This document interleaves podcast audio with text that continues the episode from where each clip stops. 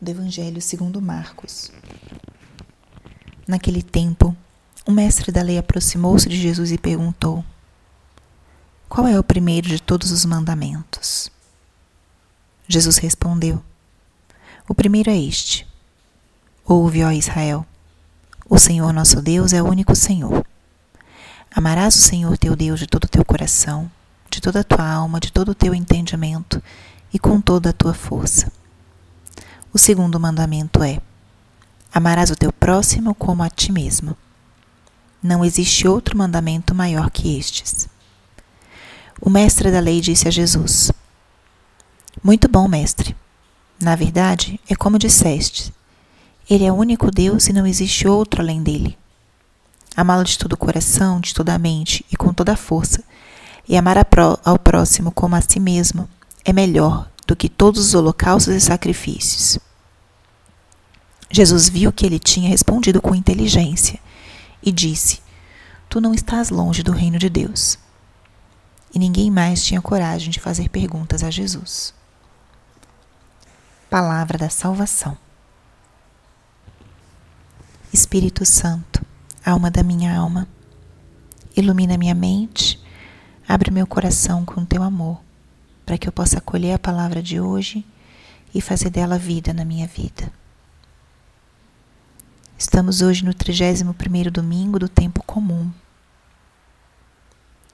E a liturgia de hoje, o evangelho de hoje, é um evangelho belíssimo.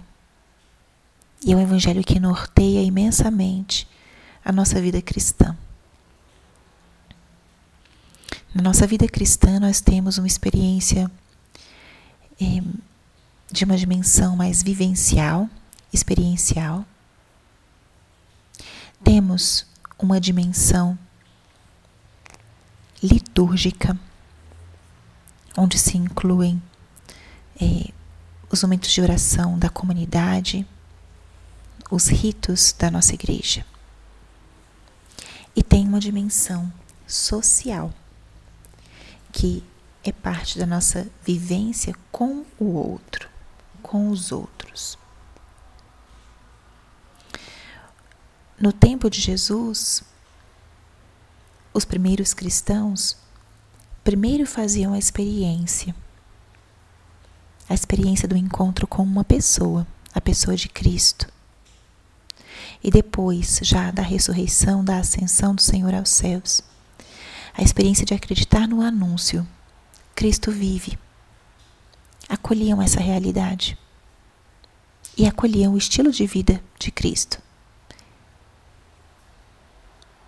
Hoje, no nosso tempo atual, nós temos a vivência da fé dentro da paróquia, dentro da igreja.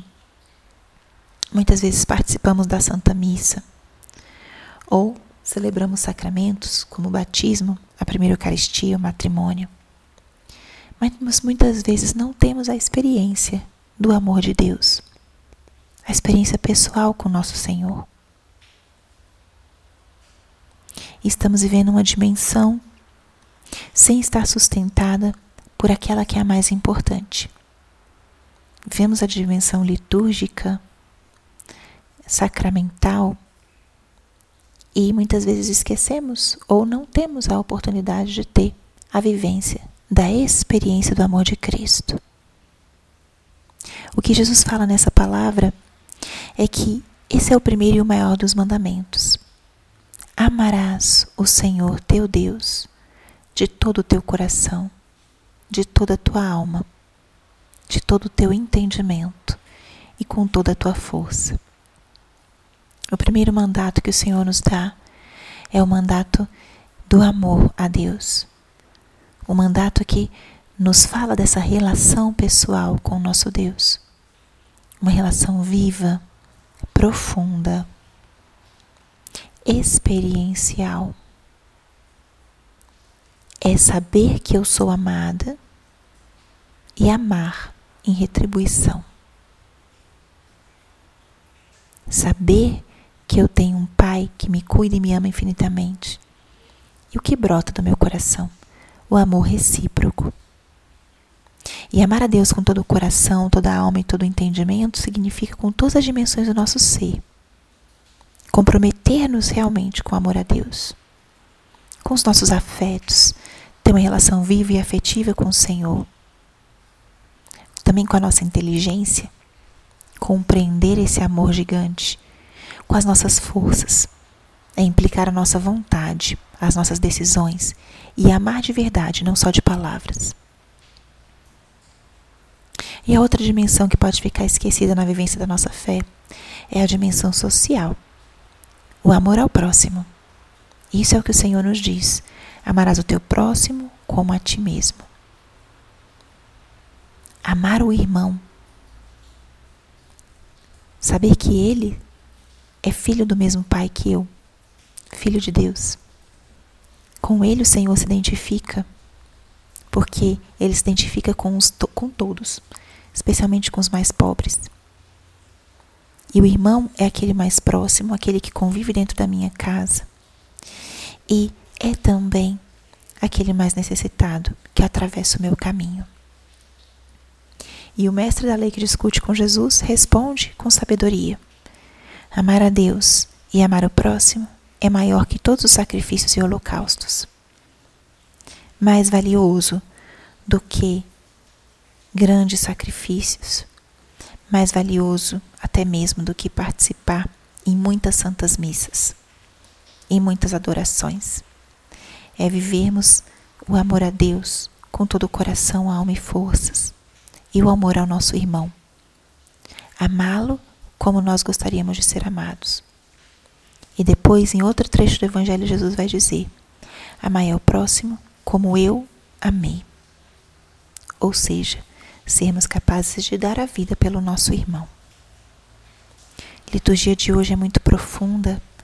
Deixe que ela entre no teu coração e toque a tua vida. Como está a vivência da tua fé? Dessas dimensões da nossa fé. Como eu posso crescer no meu amor a Deus? e no meu amor ao meu irmão. Exercite-se já nisso hoje ou ao longo dessa semana. Não seja indiferente àquele que cruza o teu caminho. Seja ele próximo, mais próximo, ou um próximo mais distante. Mas exercite o amor a Deus, não só de palavras, mas de obras, e também o amor ao teu irmão. Glória ao Pai, ao Filho e ao Espírito Santo, como era no princípio, agora e sempre. Amém.